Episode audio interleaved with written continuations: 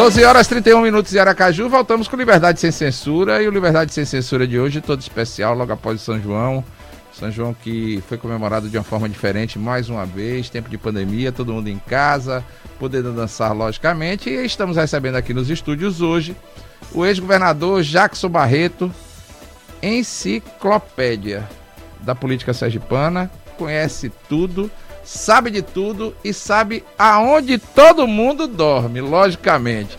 Governador por duas vezes, deputado federal, só vereador, e inclusive uma certa vez, eu conversava com meu pai, vivo ainda, meu pai dizia: Jackson vai ser candidato a vereador, vai ganhar a eleição, vai eleger uns sete atrás dele, e depois vai voltar e ainda vai ser governador do estado. Parece que ele tinha. Era mãe de Iná na época, né? Mas, Jackson Barreto, boa tarde. Boa tarde, meu caro amigo, boa tarde. A nossa Liberdade FM, né? Eu estava ali na entrada vendo uma placa da inauguração da Rádio Liberdade, ainda na rua Itabaianinha. Isso, isso aí. Na época do nosso Silva Lima. Isso, Silva né? Lima. Eu era estafeta do Correio Entregava Telegrama naquela época na década de 60 e a gente via sempre Silva Lima ali na Rádio Liberdade, que tem uma história, a Liberdade aqui. Isso. Não é, Everton? Isso, é uma, é uma rádio é. a mais antiga do Estado. A mais né? antiga, é. Mais antiga é. do Estado. Porque a primeira era, foi a Rádio Difusora. Isso. E depois a PLP, chamava PLP. E depois a Liberdade. Eram duas emissoras de rádio que atendiam a um grupo político só, porque era um grupo que estava no poder, tinha a rádio da PLP, a, Liber, não é? a difusora. E depois Albino, que era do mesmo grupo que montou essa rádio, né? Terceiro veio a Rádio Jornal, que era Isso. do outro grupo político. Era do outro grupo político.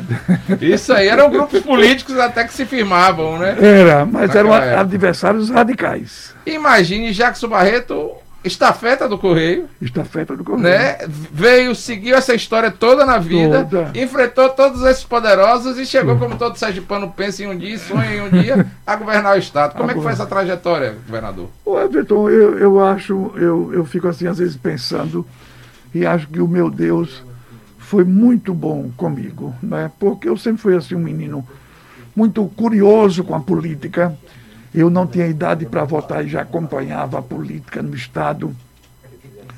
Eu recebi a semana de presente de Luiz Eduardo Costa, nosso jornalista literário, é, um livro sobre a Casa Lilás, sobre a, o assassinato do Dr. Carlos Firpo. E eu me lembrando daqueles fatos todos narrados com muita competência por Luiz Eduardo e o papel das emissoras de rádio na época. Essas coisas todas me faz lembrar eu, em 1958, na época do crime, participava, não tinha idade de votar, eu tinha 14 anos, eu sou de 44, e aí eu estava é, na campanha de Conrado Araújo, que foi prefeito de Aracaju, eleito em 58, governador Aracaju de 58 a 62. Eu ia garoto, garoto, garoto para os palanques, para os comícios, acompanhar, bater palma, gritar, Conrado, mas sempre no lado que eu achava mais comprometido socialmente. Socialmente. Né? Socialmente, era. E em 62 eu já estava na rua, na campanha de Sextadora, foi quando eu tirei meu título de eleitor, e acompanhei toda aquela história do golpe. E a história toda da minha vida pública, que Sergipe inteiro já conhece. Não? Então a vigilidade do voto foi quebrada com Seixas Dória. Foi. Foi o primeiro voto foi, do ex-governador. Mas o garoto, na eleição de 55, eu tinha 11 anos de idade. É. Era eleição de Chapinha, 11 anos de idade. Na rua Estância com Dom Bosco, o candidato a vice-governador, morava, Coronel Hermeto Feitosa, morava dois trechos acima da minha casa. Eu saía de noite, botando chapinha no envelope, botando por debaixo das portas. Entendo, entendo. Aquilo ali era uma política de antigamente, né? Agora, Jackson, você acompanhou a história do Brasil. Tempo de ditadura, como é que foi para você aquele período da ditadura militar aqui no país? Olha, eu acho que é, é a parte da história que eu que eu, na verdade, não, não, não gosto de lembrar, que é como um fato histórico, não é? Mas foi uma vergonha para o nosso país, não, não apenas do ponto de vista do retrocesso político, do retrocesso democrático, mas as coisas más que aconteceram, as prisões, as torturas, os assassinatos, os desaparecimentos, a vida da gente era uma vida sempre perseguida, né? Eu era trabalhava no correio, estudava na faculdade, tinha militância política muito grande, não é? E clandestina, porque eu era simpatizante do, do Partido Comunista e depois fui fui membro ativo na universidade do Partido Comunista e a gente depois fomos todos participar da campanha eleitoral, já que o partido estava na ilegalidade dentro da legenda do MDB. E a gente conseguiu nesse país eh, fazer um movimento muito grande e depois veio a redemocratização. Durou 20 anos. Foi muito sofrido, muito dolorido, muitas prisões aqui em Sergipe. Eu fui preso político, fui três vezes. Duas vezes demorei mais, outra só fui passar lá um dia para depoimento, acariação, acariação com presos torturados, você vê nos amigos seus naquele sofrimento e um coronel batia a mão na mesa e gritava: aqui as pessoas falam o que quer e o que não quer. E eu já entendia. Falam o que quer e se não quiser, eles faziam a tortura para poder falar. Então, essas coisas realmente é um passado triste da história do Brasil, certo? Agora, ficou como lembrança para as pessoas terem consciência e não falar mais em ditadura, nem defender ato número 5, né? A democracia é sempre melhor em qualquer discussão. Não tem nem como você fazer qualquer discussão para saber se era melhor, se era... Não. A democracia é, sem dúvida alguma, o melhor regime para você viver, é? o regime democrático. E foi por isso que a gente deu os melhores anos da nossa vida. Faz eu parte fui, da história. Eu fui buscar a ditadura militar, até porque você conhece muito da história do Brasil, você participou ativamente da redemocratização do país. Em 1985, talvez você tenha participado daquele grande comício que é, pessoas em eleições, mesmo que indiretas, no Congresso Nacional e tentar fazer um paralelo com a atual situação que o país vive. O país Ô, vive Everton, em tempos sombrios? Veja o seguinte, é, eu rodei o Brasil quase todo. O primeiro comício das diretas foi em São Paulo, na Praça da Sé, no fundo da igreja, da Catedral da Sé. Eu participei desse primeiro comício. Depois teve o final em São Paulo, no, no Angabaú. É? nós fizemos comício aqui. Eu assumi a coordenação da campanha das diretas aqui no estado de Sergipe. Eu viajei com Ulisses Guimarães, com, com, com, a, com a caravana toda para o Rio de Janeiro, o famoso comício das diretas na Candelária. Né? Eu participei do grande comício após a, o colégio eleitoral definir a derrota de Maluf e a eleição de Tancredo. Mesmo assim, foram feitos atos no Brasil para consolidar a candidatura e consolidar o processo de redemocratização. O primeiro comício em Goiânia. E eu estava lá, estava com minha mãe e eu me lembro que nesse mesmo avião que a, que a comitiva viajou de Brasília para Goiânia, minha mãe estava, dona Sara Kubitschek, a viúva de Juscelino Kubitschek, estava conosco também. E nós participamos desse, dessa mobilização em todo o país. Lutei muito no Congresso Nacional para aprovação da emenda de Dante de Oliveira, meu colega deputado, que era na época militante clandestino do MR8 movimento revolucionário 8 de outubro, que é em homenagem a Che Guevara. Né? Então, eu participei dessa mobilização no Brasil todo, a campanha da anistia, não é a lei, a luta pela anistia. Eu participei de toda essa mobilização. Eu sou aqui em Sergipe, acho que o único. Eh, não, o único não, tem vários. Aqui eu fui, eu fui eu participei do colégio eleitoral que elegeu Tancredo. Eu votei em Tancredo no colégio eleitoral. Entendo. Então eu sou testemunha do, do, do, processo de redemocratização que veio quando perdemos as diretas. A, a, a ordem era transformar o colégio eleitoral numa saída para a democracia. E nós conseguimos, naquela época, aqui em Sergipe, eu na oposição, com algumas pessoas, alguns, nós votamos em Tancredo e depois Tancredo morreu e a história vocês todos já conhecem. Né? Mas eu participei de tudo. No meu tempo de estudante as coisas eram difíceis, porque você tinha que intercalar horário do correio e de bicicleta para a faculdade. E muitas vezes é, deixar a bicicleta e dar plantão no correio, estar tá sete horas da manhã na faculdade. E as mobilizações que eram feitas de forma clandestina eu me lembro de uma vez um pichamento que nós fomos fazer um grupo de loucos, né? Porque a gente, olha, só tínhamos dois carros para poder fazer uma mobilização, fazer um pichamento. Era a chegada de Costa e Silva aqui em Sergipe. Aí eu tinha que pichar a cidade inteira, fora o ditador, fora a Costa e Silva. E o pior é que, que o criminoso depois volta ao local do crime. Depois ele sai de carro no outro dia para ver as paredes pichadas. Era, né? é, ia tendo a maior alegria, porque a gente conseguiu é, enganar né, os, os, a, segurança do presidente que vinha para Sergipe e a gente estava com, com a cidade inteira com pichamento. Corria muito risco, vivia muito sonho, porque é próprio da juventude a luta, né? a realização dos seus sonhos, da sua contribuição para a restauração da democracia. E quando eu vejo o país hoje, na mão desse animal irracional, que agora eu estava observando nas redes sociais, viralizando em todo mundo uma, uma, imagem dele tirando a máscara de um garoto que ele foi para o Rio Grande do Norte ontem, ele tirando a máscara do garotinho que ele botou no braço, quer dizer, dando um péssimo exemplo, e o mundo inteiro comentando isso. O mundo inteiro comentando. Então, eu acho que nós estamos vivendo um processo, não é igual. Mas se o brasileiro não for realmente para as ruas e assumir o compromisso em defesa da liberdade e da democracia, esse cidadão irracional, ignorante, é? esse, esse cidadão sem nenhuma formação política, e eu posso falar isso, porque quando as pessoas, às vezes os bolsonaristas me criticam, eu disse, você defende Bolsonaro sem conhecer Bolsonaro. Eu critico Bolsonaro porque eu conheço, eu convivi com Bolsonaro oito anos na Câmara Federal. Conheço perfeitamente quem é Bolsonaro, o comportamento dele e o que é que ele pensa, tá certo? E o que ele não pensa também, entendeu? Então eu fico muito preocupado com o nosso país. E eu acho que o nosso povo está fazendo o que é correto nesse momento, que é esse processo de mobilização, né, de ir para as ruas, de exigir o fim desse governo, porque é uma situação que você vê. Ele é uma ameaça à democracia e é um governo que trouxe a fome de volta ao Brasil. Não tem coisa pior. A fome e o desemprego. Você vê o estado de Sergipe hoje, o, o índice de desemprego nunca foi na história de Sergipe igual o que nós estamos vendo hoje. E no Brasil, praticamente 15% da população brasileira sem emprego e mais ainda sem levar em consideração o subemprego. Então, então eu acho que isso é o que está machucando mais a nossa população. Não é?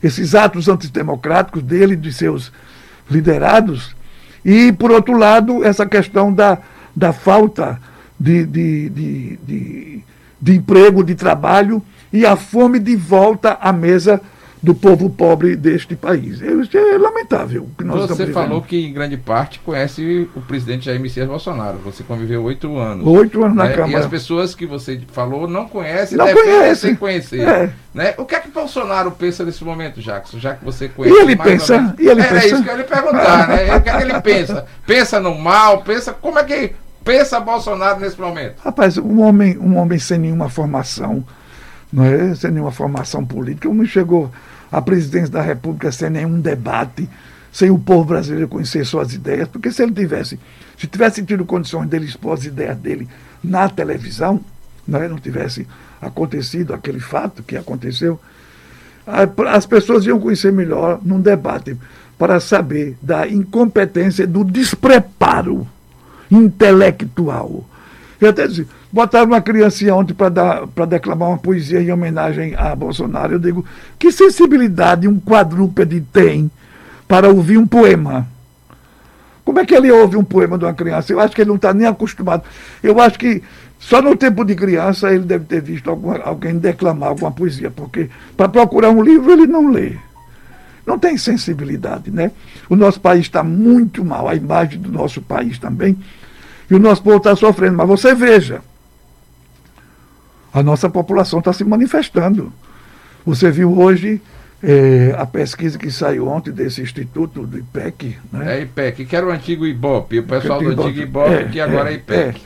Você viu a, a, a 68% não confia em Bolsonaro. Quer dizer, você vê, quer dizer, o, a base, quem confia em Bolsonaro, 23%. Quer dizer, ele está chegando, caminhando para o fundo do poço, realmente. Não é? Isso. Quer dizer, está tá mostrando que o povo brasileiro está insatisfeito e, enquanto isso, o Lula continua crescendo nas pesquisas, porque depois que os processos de Lula, as pessoas começaram a entender de que realmente se tratava tudo aquilo de uma farsa, que tudo aquilo que aconteceu foi um golpe para tirar Lula da eleição, porque Lula teria condições de derrotar Bolsonaro na eleição passada. Então tudo foi feito. Eu estava vendo essa semana, hoje, um, um, cidadão compartilhando no telefone comigo, me fazendo uma crítica, e dizendo, ah, você não pode criticar Sérgio Moro. Eu digo, meu amigo, é, Sérgio Moro está na lata do lixo. Sérgio Moro é hoje um homem desmoralizado nacionalmente e internacionalmente. As pessoas não respeitam. Você viu há poucos dias nas ruas de Washington, ele andando e uma brasileira. Olha aí o homem que destruiu o Brasil e ele encabulado. É, foi, foi convidado para dar uma palestra num, num, num congresso agora sobre ética. E na semana do congresso desconvidaram, porque as pessoas que participavam desse congresso protestaram que não ia aceitar um fraudador definido pelo Supremo Tribunal Federal, que foi um juiz parcial, um juiz ladrão, não é? um juiz que desmoralizou a magistratura, não é? Na verdade fez um negócio para poder ir para o governo de Bolsonaro, para ser ministro, para depois ir para o Supremo, não deu certo o golpe dele, terminou sem ser da magistratura, hoje desmoralizado, e Lula está aí, julgado pelo Supremo Tribunal Federal, por 7 a 4, o, o Supremo Tribunal Federal, que é a Corte Maior de Justiça do país, é, liberou Lula, tornou Lula inocente, tornou Lula livre, e enquanto ele está aí desmoralizado como um juiz parcial.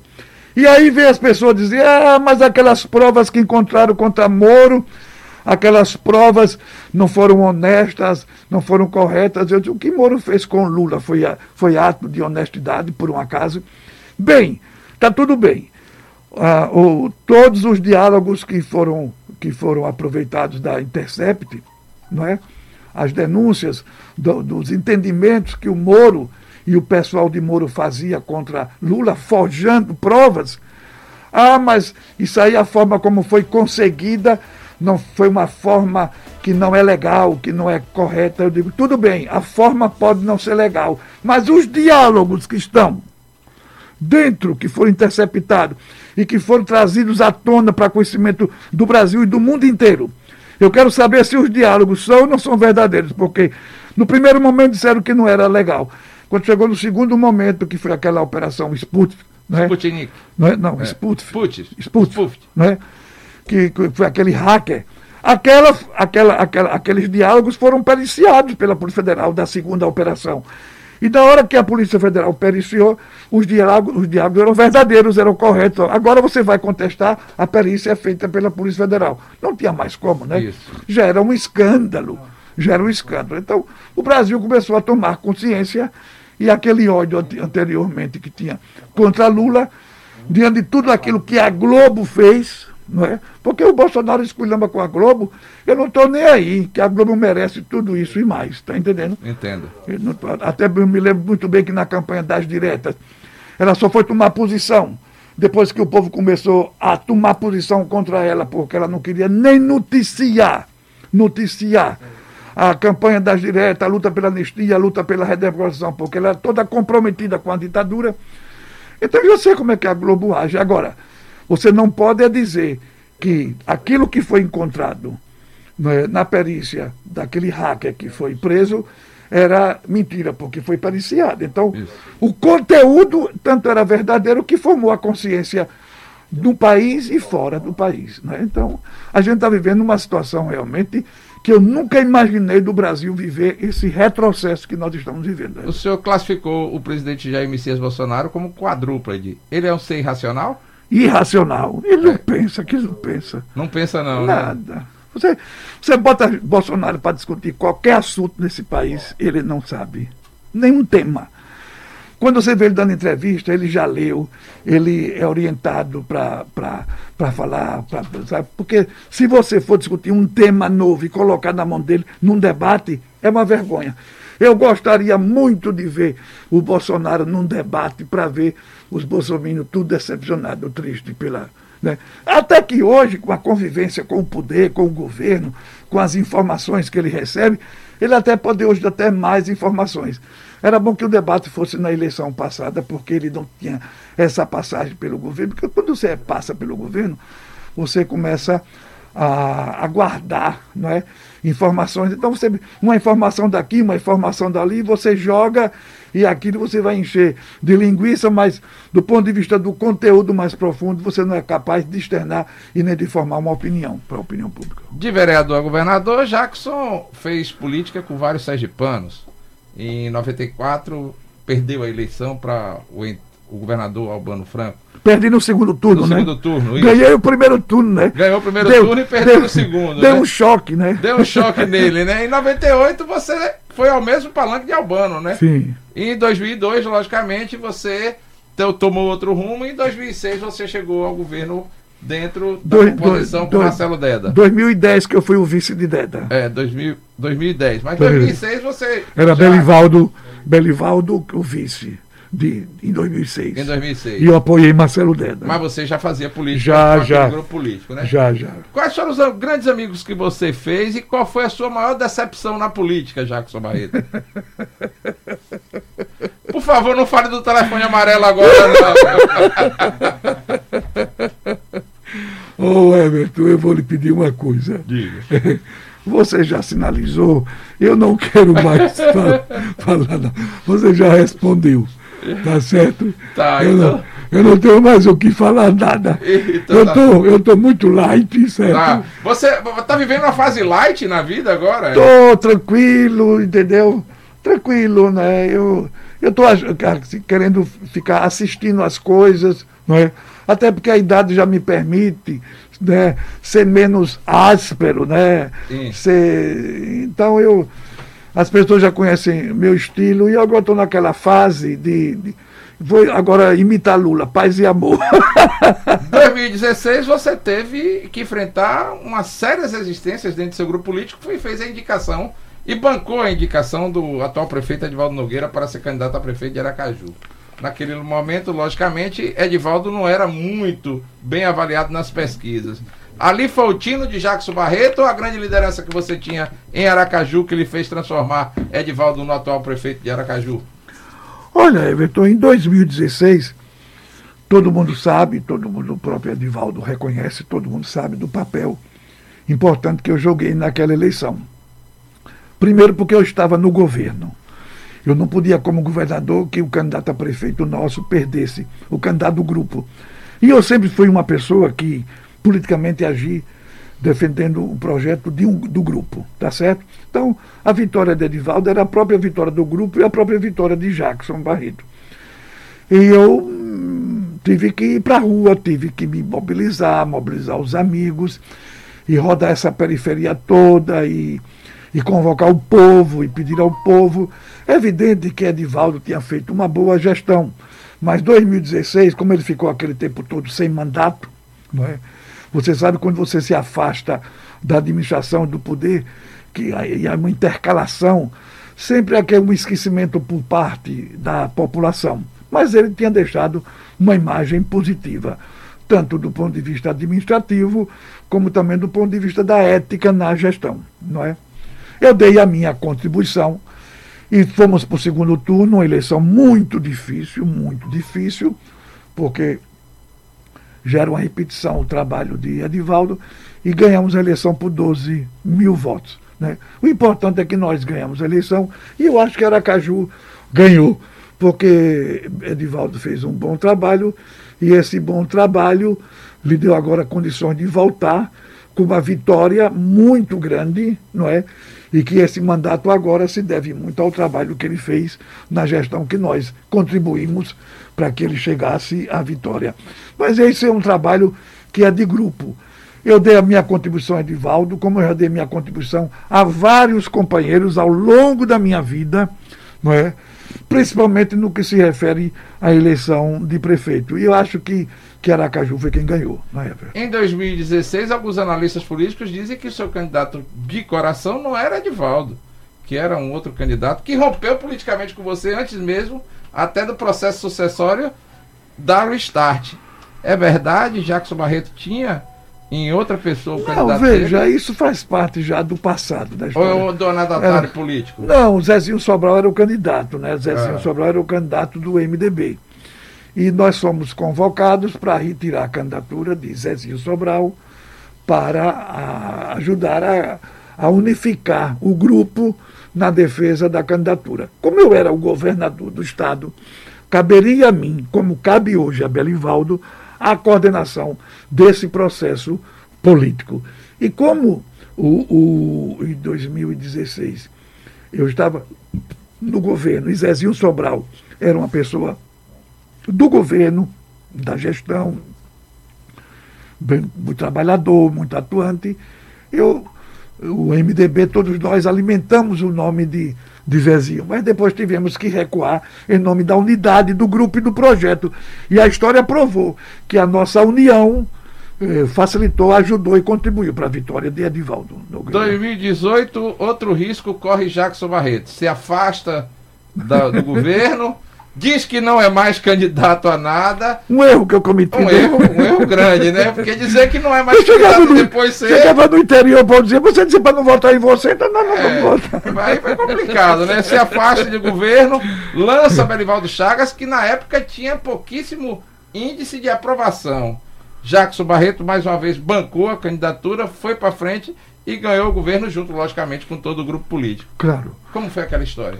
A, estra a estratégia foi uma estratégia clara, objetiva. Se nós temos responsabilidade com um projeto do grupo, não é?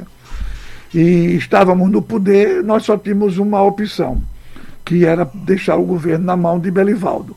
Belivaldo não seria candidato se eu não me afastasse do governo. Nós não tínhamos trabalhado outro nome, até porque a convivência com Belivaldo criou em nós uma parceria e uma confiança muito grande. Belivaldo, um bom chefe da Casa Civil, colaborador, não é? Não criava problemas, ao contrário, me ajudava, ajudava até do ponto de vista administrativo. E gerou uma confiança, eu digo, eu na minha cabeça, eu digo, Belivaldo é o cara. Mas Belivaldo disse, Jacques, eu, eu, eu, eu só posso ser candidato se você, se você não for, se você sair do governo. Então, naquele momento, qual era a minha a discussão? E qual era o questionamento que eu fazia na minha cabeça? Se eu não sair do governo, Belivaldo não é candidato. Se Belivaldo não é candidato, quem vai ser o candidato para poder ganhar esta eleição? E a conclusão que eu chegava era que precisava do nome de Belivaldo. Tá? Porque havia confiança. E eu sabia que, do ponto de vista administrativo, ele tinha uma ideia muito clara da máquina e do governo. Então, é, ah, mas Jacques, então eu terminei sendo candidato a senador sem me preparar para uma candidatura a senador, porque quem acompanhou os meus passos sabia perfeitamente que eu não estava trabalhando uma candidatura de senador. Você perdeu abraçado com seu ex-amigo, o senador Valadares? Perdeu o quê? Abraçado a Valadares em 2018? A candidatura de senador, porque ele perdeu a eleição e você também perdeu. Vocês perderam abraçados naquela época? É, eu acho que o povo quis mudar, né? Quis mudar, né? É, eu acho que o povo quis mudar e está certo, né? Faz parte do processo democrático. O Everton, quando perde a eleição, eu nem me, eu não tenho essa angústia, nem esse desespero. Porque eu não me apego aqui, sabe, às ah, coisas, não me apego. É como se o mundo tivesse acabado. Não, acho isso tão normal do processo democrático, porque eu vivenciei isso ao longo da minha vida. E se eu for colocar na matemática da minha vida pública, eu só tenho que agradecer a Deus e ao povo sergipano eu fui candidato quantas vezes? De 72 para cá. Quantas, quantas eleições? Várias eleições. Eu disputei mais de, de, de 12 eleições. Eu tive três derrotas e tive mais de 10 vitórias. vitórias. Por exemplo, eu fui vereador duas vezes. Fui deputado estadual. Três mandatos. Não, um mandato. Então, com dois vereadores e um de deputado estadual, três mandatos. Três. Quatro de federal. Três e quatro, sete. Sete. Dois de prefeito. Nove. Governador. Do, duas vezes, né? Não, não, não vice, é isso, vice, vice e governador. É isso. 11. 11. 11 mandatos. Em 14 eleições, você perde 3 e ganha 11. O que é que você tem que fazer? Ajoelhar, agradecer a Deus e reconhecer que o povo sergipano foi extremamente generoso com você. Afinal de contas, um menino que saiu do bairro Cirurgia, nascido em Santa Rosa de Lima, de uma família extremamente humilde, de uma mãe professora, e de um pai que vendia bolachão e lenha numa bodega de periferia de Aracaju, sem representar nenhum pensamento da elite sergipana, chegou ao governo do Estado. Em 72, quando fui candidato a vereador, tomei licença do Correio, que era carteiro, carteiro, porque eu fui nomeado estafeta para entregar telegrama. Com 18 anos fiz concurso interno, passei para carteiro. Para carteiro. Você, carteiro do Correio, um carteiro do Correio, governador do estado de Sergipe, aonde só chegava ao governo do estado os representantes da elite desse estado. O que é que eu tenho para reclamar da minha vida pública? Nada. Só agradecer, agradecer, agradecer e agradecer. Ao povo, primeiro a Deus, e depois ao povo sergipano. Coisa boa, né? Então, vamos lá, caminhando. Chegamos agora em 2020, né? Jackson Barreto, é, inclusive, participou ativamente da campanha agora de prefeito, de prefeito da capital. Conseguiu eleger de novo o Edivaldo Nogueira. Edivaldo, Nogueira Edivaldo, tá Edivaldo está no poder, fez uma boa gestão. Não é? Faz uma boa gestão agora? Faz, está fazendo uma boa gestão. Tá Faz fazendo. uma boa gestão, né? Tá, você tem uma ideia? Eu tive ontem antes de ontem. Eu faço sozinho. Vou ah. no carro, chamo motoristas. Eu quero ir ver uma obra da, da que prefeitura. Edivaldo está fazendo lá no 17 de março. E aí, quando eu era governador, para construir a obra do aeroporto, o aeroporto que foi terceiro privatizado agora no governo de Bolsonaro, vou fazer a obra de reforma do aeroporto, essa empresa espanhola que ganhou aí, não é? E aí as pessoas disseram, mas já que o aeroporto, eu digo, sim, o aeroporto a gente ia reformar e ampliar com a Infraero. Só que a Infraero deu um golpe no governo do estado de Sergipe. Fizemos um convênio e eles exigiram que a gente tirasse o morro do avião e fizesse aquelas duas avenidas ao lado do aeroporto. Aqui vai a, Alcino, a Alexandre Assino, Isso. Ao, né? Isso. de um lado, e aquela que fica em frente ao conjunto Santa, Santa Teresa, Teresa ali no, no bar do Guaiamu, no restaurante Isso, do Guaiamu, não é? Tiramos aquele canal, fizemos uma avenida com duas pistas, de um lado do outro, porque a, a, a entrada do aeroporto né, vai ficar um pouco mais na frente do Santa Teresa. Era assim o projeto, mas não sei como vai ficar hoje. Bem, e nós investimos quase 40 milhões nessas duas obras. E depois a Infraero deu o golpe, terminou privatizando e, mas o Estado fez o investimento. Então, essa avenida Alexandre Alcino, eu fiz até a entrada do, da, do Santa Maria, que vai sair lá no G Barbosa do Santa Maria. Isso. Mas da, aí Edivaldo agora pegou aquela avenida e está levando ela até o 17 de março direto. Então você não vai precisar, para ir para o 17 de março, entrar no Santa Maria. Aí eu fui olhar essa obra de Edivaldo, que eu acho muito boa, muito importante. E, e de lá rodei dentro de Santa Maria para ver a obra da maternidade que está sendo construída e quatro praças. Né? Então eu vejo assim. É, eu chego no lugar, tem uma obra de, de Edivaldo, chega em outro e outra. Isso é muito importante. A prefeitura está trabalhando. Estamos em tempo de pandemia, muitos políticos hoje não gostam de tratar muito do assunto da política, até porque dizem que está na hora de combater a pandemia. Mas médico continua atendendo a pandemia, mas continua atendendo os outros doentes. Engenheiro continua fazendo seus projetos, arquitetos, todo mundo está trabalhando, e os políticos também, todos eles estão conversando. Até para ampliar a base de apoio para 2022 e ver como é que vai ficar a arrumação das eleições. Jackson Barreto é candidato a algo em 2022? Eu estou pensando, Everton, numa candidatura de deputado federal, numa conversa que eu tive com o governador Belivaldo. Mas é uma, é uma, uma, candidatura que os amigos estão assim, me pressionando, me pedindo, e dizendo, não, é importante, você pode dar uma grande contribuição, você tem uma experiência muito boa no Legislativo, no Congresso Nacional. Acho que esse Congresso que vem aí vai ter uma responsabilidade muito grande no enfrentamento às ameaças à democracia. Você já tem uma experiência, você poderá até contribuir, ajudar o governo de Lula, que Lula pode ser candidato a presidente da República, pode ganhar a eleição. E é evidente que Lula vai precisar de uma base de apoio. E essa base de apoio é evidente que não vai ficar só por conta do PT, que é o partido dele, que é importante que saia muito bem das eleições para poder ajudar o governo. Mas de outros partidos aliados e de pessoas com a sua experiência, com o seu compromisso, que sempre é uma pessoa que muito ligada a Lula a vida inteira e você precisava dar essa contribuição. Eu estou pensando nessa possibilidade. Não há uma definição ainda da minha parte. Eu não, não tomei ainda uma decisão. Eu vou depender muito de conversar. E o governador só quer conversar sucessão e política a partir de setembro. Então eu vou ficar como aquela canção é, em francês, não sei se a pronúncia está certa, diz assim, Quand septembre venir quando setembro vier. Quando setembro vier. Quando então, setembro chegar. Quando setembro, só não pode dizer que não é candidato, não né? pode dizer, agora não posso Não pode mais dizer isso, é, não, né? Não, não.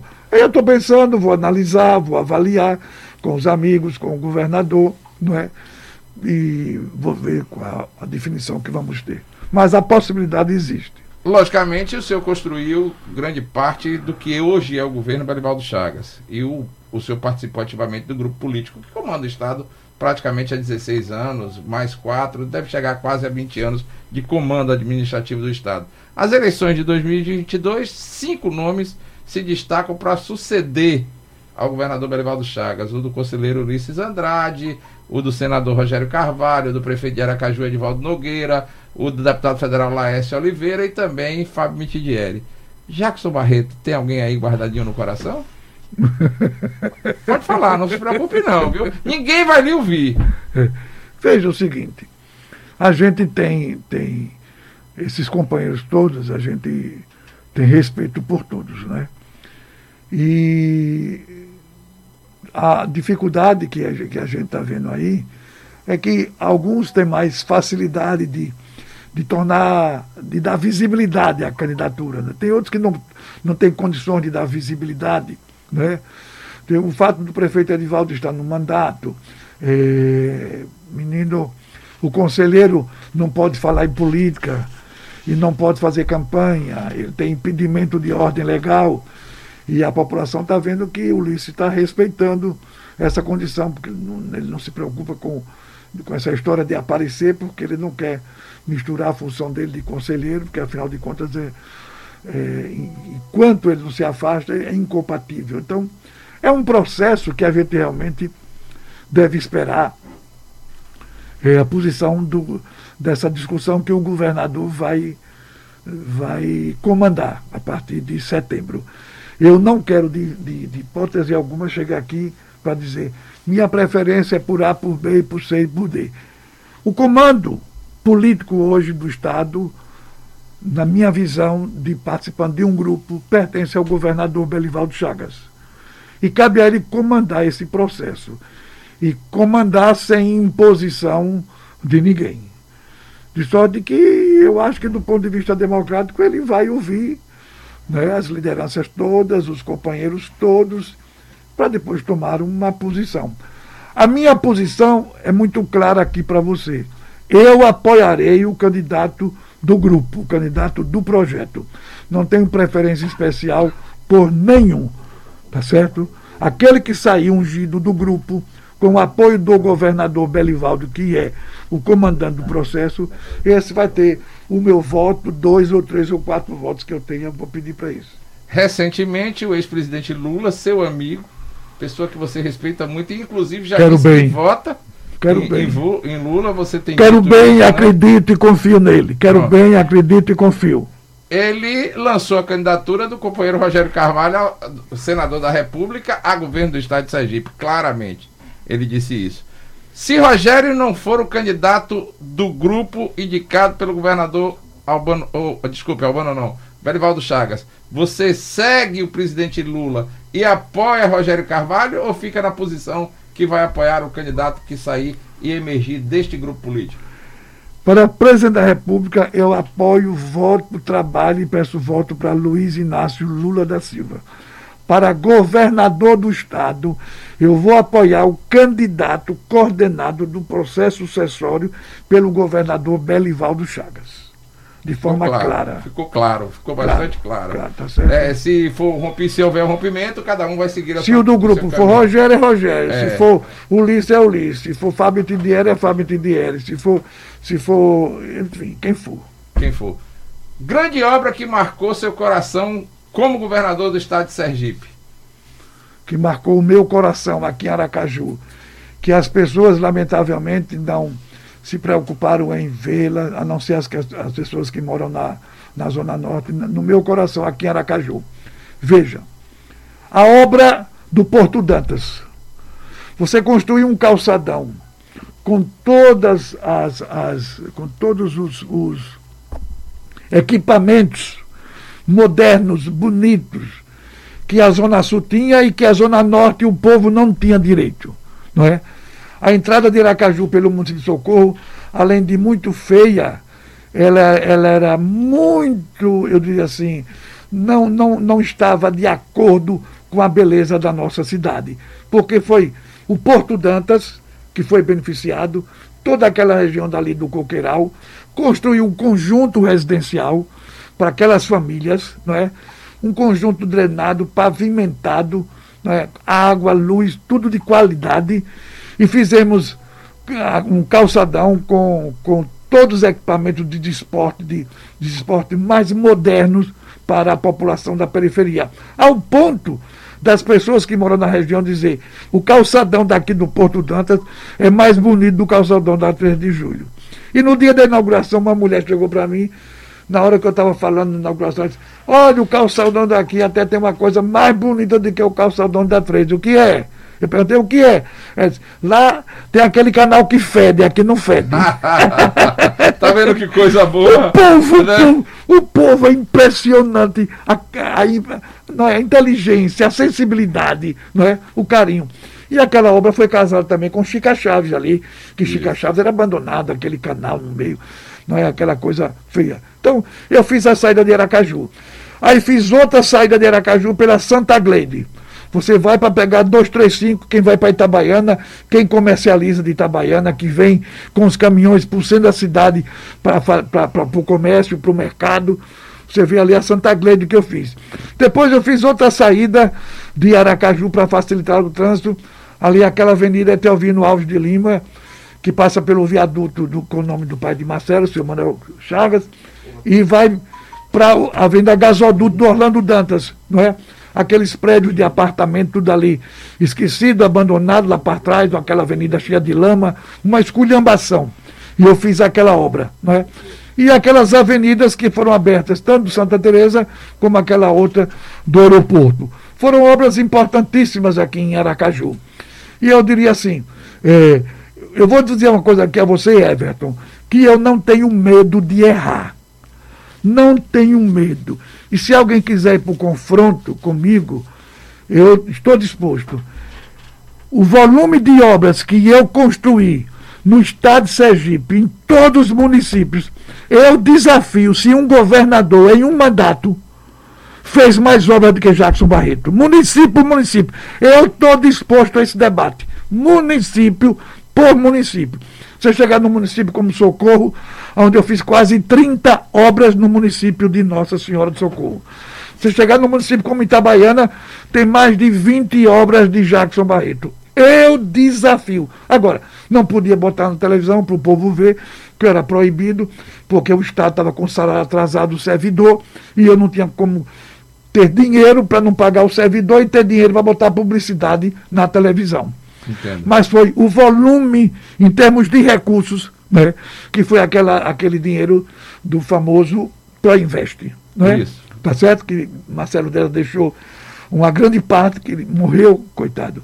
E aí ficaram, aqueles recursos ficaram, e eu consegui outros recursos, outros programas e outros projetos. Lamentavelmente, não tive a sorte de liberar os recursos para fazer a recuperação das rodovias. Mas estou muito feliz, como se eu estivesse realizando a obra que Belival está fazendo, reconstruindo as rodovias do Estado, praticamente quase todas. Quase todas. É, chega a quase 450 quilômetros de rodovias. Pois é, ele né? vai chegar a 800. Vai chegar a 800. Eu acho, e do, do jeito que ele está apaixonado por essa obra, agora ah. mesmo eu recebi um convite para segunda-feira, vai ser a inauguração da rodovia nova ligando Simão Dias a Poço Verde. E você veja, ele fez Simão Dias Poço Verde, Simão Dias a cidade de Pinhão e da cidade de Pinhão até chegar na 235, que é a rodovia que vai para Carira. Então, tudo aquilo foi obra de Belivaldo. Já recuperou também a de Aquidaban, Canhoba, aqui. Está é? Tá fazendo a de Umbaúba para Itabaianinha.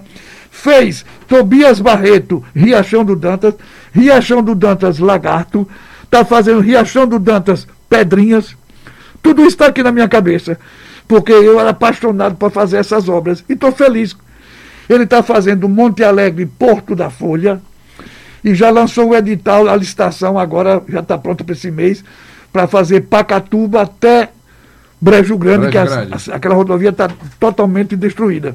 E eu deixei bem encaminhada, é, assim, eu diria assim, 60% da rodovia de Pirambu para o povoado Batalha em Pacatuba e aquela rodovia que liga Itabaiana para Itapuranga da ajuda que Belivaldo está concluindo, concluindo, eu diria assim, fazendo a metade, mais da metade, que é, é o governo dele que está fazendo. Deve já inaugurar para a semana, porque já começou a sair a campanha publicitária da, da ligação de Itapuranga para Itabaiana. Já, não é? Já, a campanha publicitária já está no ar, é. já. É. é. Agora, eu tô, inclusive, ia mandar um abraço para o ex-prefeito Tobias Barreto, Antônio Nery, tá lhe mandando um abraço, tá ligado agora no programa. Mas, inclusive, ele está aqui lembrando, falando de Tobias tá, Barreto para é, Poço Verde. É, eu sei, eu sei. É, ontem teve uma manifestação lá. É, eu sei. Ele, né? É, o governador, eu sou, até acompanhei que eu vi a manifestação, o pessoal dizendo, tá para buraco não, queremos isso, rodovia é. nova. Uma faixa dizendo isso. Isso, isso aí, queimaram o pneu, foi uma loucura lá. Não adianta ontem, né? queimar né? pneu, não. Com, com, com Belivaldo é muito melhor ir na conversa. É melhor ir na conversa, é, né? Já que o Barreto já tem essa é, experiência, né? Queimar pneu com Belivaldo não funciona, não. Não funciona absolutamente nada, né? Mas você disse que desafiava qualquer governo para falar sobre obras, até porque você tem um. Não, eu não, porque, obras, não né? porque as pessoas perguntam o que é que eu fiz. Ah. Aí eu digo assim, que as pessoas não conhecem, mas quem mora em cada município sabe o que é que eu fiz. Eu chego aqui no seu programa e digo assim, Everton, você vai no município de Nossa Senhora do Socorro. Eu botei asfalto no Marcos Freire 1, Marcos Freire 2, Marcos Freire 3.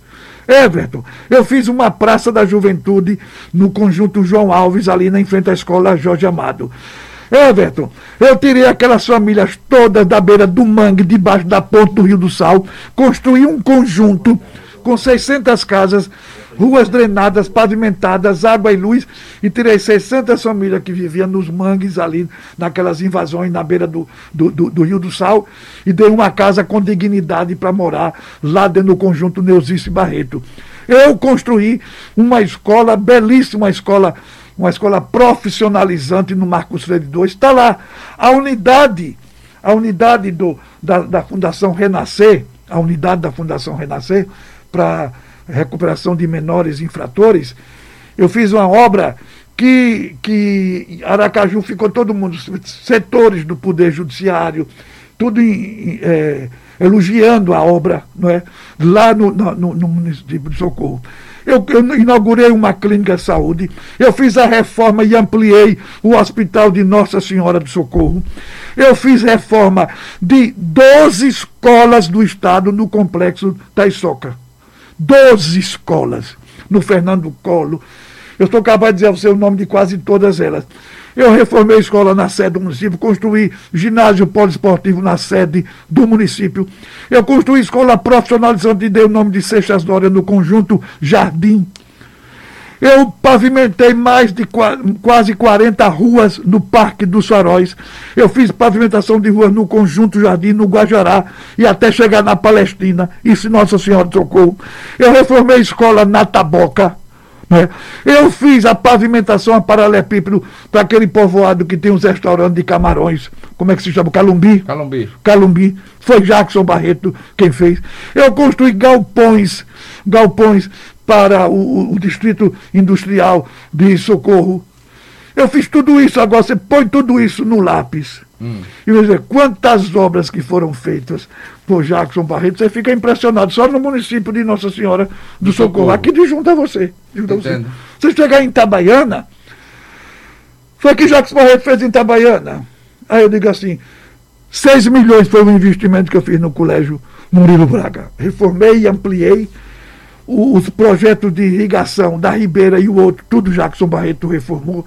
Reformei o hospital, ampliei o hospital, né? reformei as escolas do Estado, reformei mais oito escolas do Estado, reformei a agência do Banese, reformei o prédio da, da DESO, reformei a, o prédio do IPS, construí o ginásio poliesportivo mais bonito, mais bem equipado do Nordeste, lá no bairro de São Cristóvão, tá certo? Ah, o que eu fiz no hospital de, de Itabaiana. Eu, os primeiros leitos de UTI, eu construí uma UTI no Hospital Itabaiana.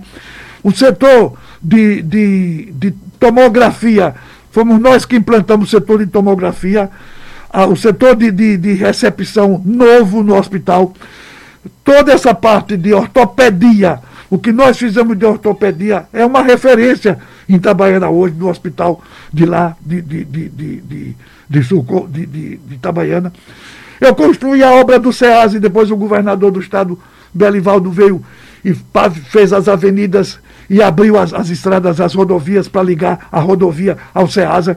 Uma obra, um investimento de 30 milhões de reais, o SEASA de Itabaiana. Tudo isso foi obra que eu fiz em Itabaiana. Então eu não vou passar aqui o tempo todo falando de No elenco de obras de Jackson não falta em lugar nenhum, né? Jackson tem obra em todo E eu estou falando aqui para você sem ler papel, sem ler livro, é, sem ler nada. Não tá lendo nada. Você, você é testemunha. papel e caneta só para fazer suas anotações. Não, então aproveite, pegue ela e faça essa anotação. Pois é, pois é, eu estou lembrado, porque eu estou lembrado daquilo que eu fiz. Tenho consciência do que eu fiz. Eu tenho consciência. Vamos agora dar uma esquentadinha, até porque você não tem papa na língua, eu acho que é normal. Como é que você vê a atual posição política do Estado de Sergipe? Como é que ela está se formando? Você acredita que o senador Alessandro Vieira tenha condições de ser candidato a governador como pretende? Você acredita que o senador, ex-senador Valadares e o PSB vai compor na política com? Como é que você vê o movimento das oposições hoje no estado de Sergipe para 2022? Everton, veja o seguinte. Eu não tenho, eu não tenho aqui para falar para você é, como eu vou analisar a candidatura dos adversários. Né? Eu não, não tenho por que fazer julgamento de quem quer que seja. Com relação ao PSB, é, eu acho que eu estou vendo um movimento nacional hoje do PSB, eu estou falando no plano nacional, nacional, não no local, do PSB nacional fazer uma aliança com o PT. Eu estou observando porque eu vi o, o fato da filiação de Flávio Dino, Dino, do Maranhão, e o Freixo de, do Rio de Janeiro, todos caminhando, se filiando ao PSB, já, foram, já se filiaram essa semana. E, eu, e todo mundo sabe que, que Dino e Marcelo Freixo atendem a um projeto político de união dos setores progressistas no Rio de Janeiro para apoiar a candidatura de Lula. E acho até que vai ser uma, uma coisa mais ampla, porque é possível até que Eduardo Paes, que é o prefeito do Rio, que é uma figura muito simpática, é, que está no PSD, né, era do DEM, vai para o PSD, para ir se filiar ao, ao. Se filiar não, para apoiar esse grupo lá do, do, do, do, Rio de Janeiro. Sim.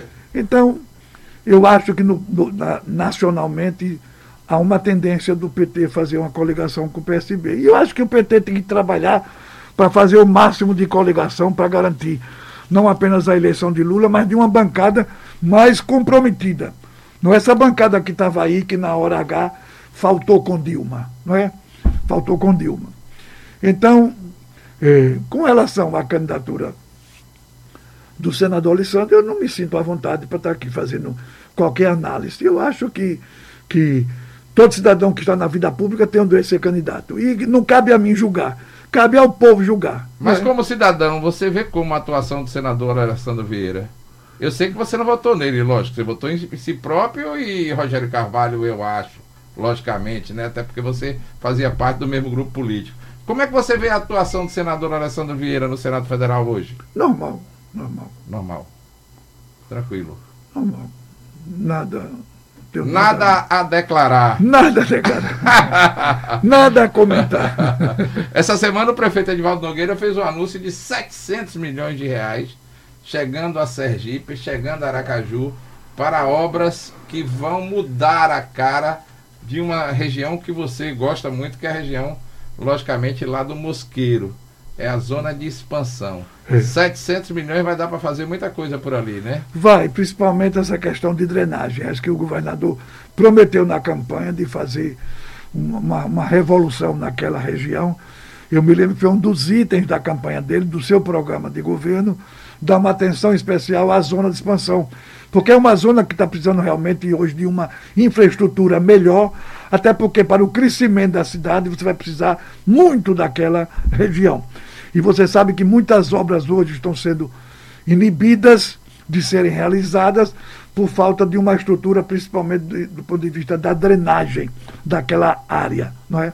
Tem diversos processos aí de construção, de condomínios, de tal, por, porque os processos estão na Justiça Federal, alguns até por, por dificuldade é, desses projetos de drenagem. E acho que a Prefeitura tem, tem compromisso assumido com as obras de expansão, e eu acho que o prefeito vai cumprir o que ele prometeu. Né? Jackson Barreto, light, né? Tá. Hoje é, tá light, não, né? eu tô light eu, eu quero ficar assim mesmo, sabe? Eu acho que, que nós não estamos no processo eleitoral e eu acho que, que o momento você tem que saber definir qual é o maior problema que o país está vivendo agora. O país está vivendo agora um problema que todos nós estamos preocupados, quem está na vida pública, que é o país sendo governado por este louco, não é? Então eu acho que, que vamos concentrar as nossas forças, sabe? É, as nossas. A, a, tudo que a gente puder contribuir para ver se a gente muda esse país do ponto de vista desse governo que está aí. Eu, na verdade, processo eleitoral não começou e não estou aqui para fazer discussões e nem análise de candidato A, de candidato B, de candidato C, de candidato D. Eu acho que eu vou deixar essa questão primeiro para o povo se manifestar. Eu não tenho porque estar tá me manifestando sobre nomes, sobre pessoas. Mas o bom e velho Jackson Barreto volta em 2022 pedindo voto, sendo candidato a deputado federal e utilizando, logicamente, depois das eleições, aquele velho e bom telefone amarelo, né? Você gosta dele, né? Você tem ele guardado em casa, é, Jackson? Não, o telefone não é meu, não. que coisa boa. Eu entrevistei o ex-governador Jackson Barreto, pessoa que eu respeito muito. Muito obrigado. já de algum tempo e além dos meus respeitos, você foi um governador realmente que marcou época no estado de Sergipe, né? Obrigado. Com tantas obras, com tantas coisas, eu acho que você é um grande candidato a deputado Obrigado. federal, viu? Não deixe seus amigos perderem essa aposta, não, viu? Você viu, quando eu, você viu quando eu cheguei aqui no seu, no, seu estúdios, estúdios. estúdios hoje? É, quanto voto eu recebi aqui, quanto apoio que eu recebi é, aqui. Isso aí, isso aí. Isso aí. Muito obrigado, viu, Jackson? Obrigado a você, Everton. Obrigado ao povo sergipano que está nos ouvindo nesse momento, né? Bom festejo de São Pedro e o São João nosso foi limitado porque a gente está vivendo essa pandemia e vivendo aí sob o ciclo da, da nossa CPI do Senado que está pegando fogo e está boa, está melhorando cada vez mais. Né? Você acredita no impeachment? Olha, com, com o, o, esse presidente da Câmara que está aí, não acredito não. Não, né? Não, não, não acredito não. Agora, como você sabe CPI quando começa e não sabe como ela termina, termina. não é? Ela já chegou agora nas vacinas indianas da Covaxin, né? Isso. Que estava um escândalo, não é? E o mais grave é que o presidente da República foi, recebeu a denúncia em março e prevaricou. Não encaminhou à Polícia Federal nem ao Ministério Público Federal para poder apurar a Procuradoria. Né? Calou. Teve que o deputado aliado dele dizendo, não, mas eu mandei o presidente apurar isso em março e ele calou. Então, a CPI vai assim. De repente, ah, eu só, só tenho 23% que acredita, segundo a pesquisa, em Bolsonaro. A depender do comportamento da população brasileira, é possível que o impeachment possa vir a sair. Bom, prevaricar é crime. Entrevistei o, o ex-governador Jackson Barreto. Muito obrigado. Boa obrigado tarde. a você e a todos os companheiros aqui do estúdio, tá bom? Ok. Muito obrigado. obrigado. Boa tarde, viu, Jackson Tchau. Barreto. Tchau, tchau. Bom, agora nós vamos ao intervalo comercial. Na volta você vai ficar ligado